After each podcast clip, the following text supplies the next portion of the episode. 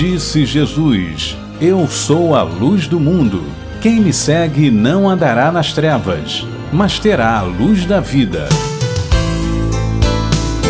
Sal da Terra Podcast. O que diz a fé da Igreja? Meus queridos irmãos e irmãs, sejam todos bem-vindos ao nosso podcast Sal da Terra. Eu sou o Vitor, ministro, catequista, aqui da paróquia Nossa Senhora da Assunção de Cabo Frio. Nós estamos abordando o tema das virtudes teologais. No último episódio, nós falamos sobre a fé e hoje o nosso assunto é a virtude da esperança, a segunda virtude teologal. A esperança, enquanto virtude teologal, ela é algo muito maior, muito mais sublime, elevado do que aquele simples otimismo humano com o qual nós procuramos encarar as mais diversas situações do dia a dia. Esperar em Deus não é ter pensamento positivo simplesmente, é muito mais que isso.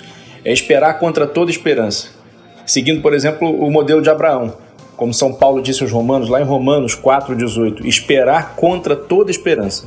Isso é possível com o auxílio da graça de Deus. As esperanças humanas, sem o socorro da graça, naturalmente experimentam aquele cansaço, aquele desgaste. Existe um, ditado popular muito famoso que diz assim: que a esperança é a última que morre. Isso pode até ser verdade. A gente tenta na vida ter o um máximo de resiliência e, mesmo depois de tantos fracassos, a gente tenta preservar a esperança. Mas essa esperança que vem do homem, por mais que ela resista, por mais forte que ela seja, uma hora ela cansa, ela se desgasta, ela se extingue se apaga. Só a esperança no Senhor não morre, não decepciona. No Antigo Testamento, a gente encontra lá a história de Abraão. Abraão, lá no livro do Gênesis, ele tinha uma esposa estéreo, todo mundo conhece a história, mas Deus tinha prometido a ele uma descendência mais numerosa do que todas as estrelas do céu. Abraão olha para o céu e conta as estrelas se fores capaz. Numerosa como as estrelas do céu será a tua descendência. Abraão confiou no Senhor confiou nas suas promessas e esperou contra toda esperança. Sara concebeu na velhice e gerou seu filho Isaac.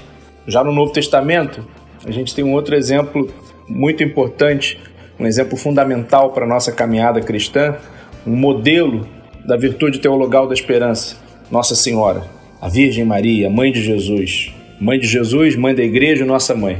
Quando o anjo Gabriel visitou Nossa Senhora, disse que ela iria conceber pela ação do Espírito Santo, na hora ela não entendeu. Como se dará isso? Não conheço nenhum homem. Ela sofreu no silêncio do coração, mas esperou no Senhor. Simeão disse que ela, uma espada de dor transpassaria a alma dela. Ela guardou no coração, esperou no Senhor. No Calvário, ela recebeu nos próprios braços o seu filho morto, Pietá. Parecia que estava tudo perdido. Os discípulos foram embora, abandonaram, mas ela esperou no Senhor. Meus irmãos, não há ninguém, ninguém, em toda a história da salvação, em toda a história da humanidade, que tenha esperado no Senhor e que tenha ficado desamparado, abandonado, frustrado. Não há, não existe. Está lá em Jeremias 17: Maldito o homem que confia no homem, mas bendito o homem que confia no Senhor.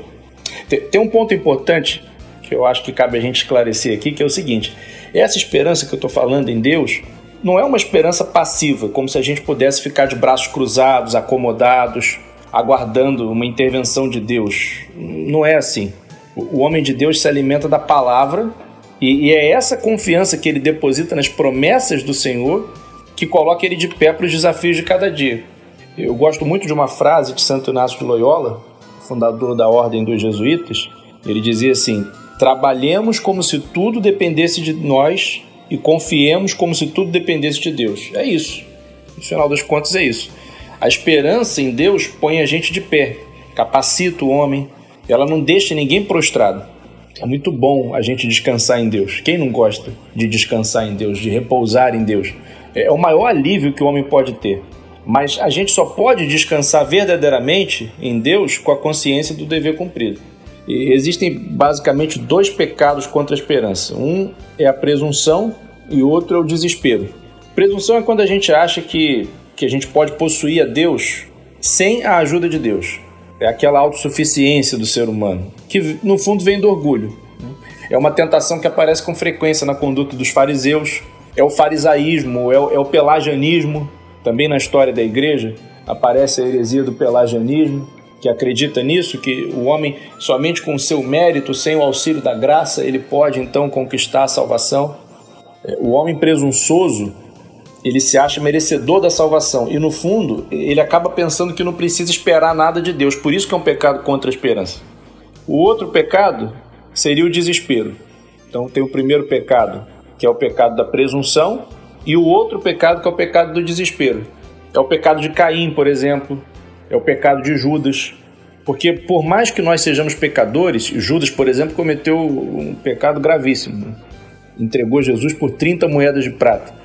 Mas por mais que nós sejamos pecadores, nós não podemos perder a esperança no, no, no socorro de Deus. O Senhor está perto de quem o invoca. Ninguém pode se esquecer disso.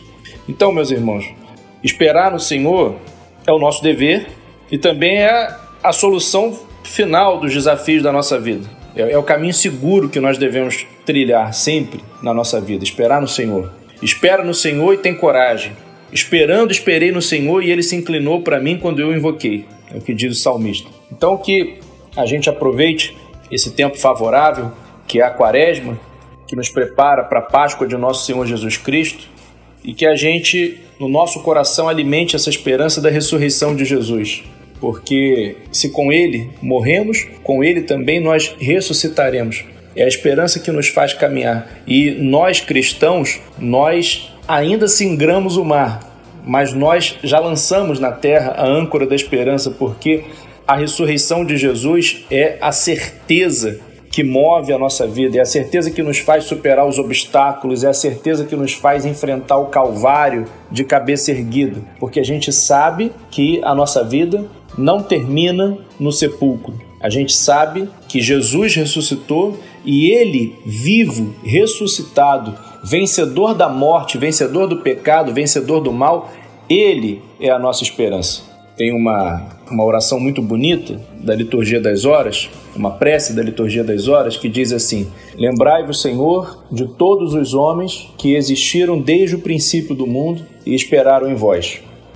Meus irmãos e minhas irmãs, que nós, no final de tudo, que nós, no final da história, possamos ser contados entre essa multidão de homens e mulheres que esperaram no Senhor e não foram desamparados, que esperaram no Senhor e foram felizes. Amém. Sal da Terra Podcast. O que diz a fé da Igreja?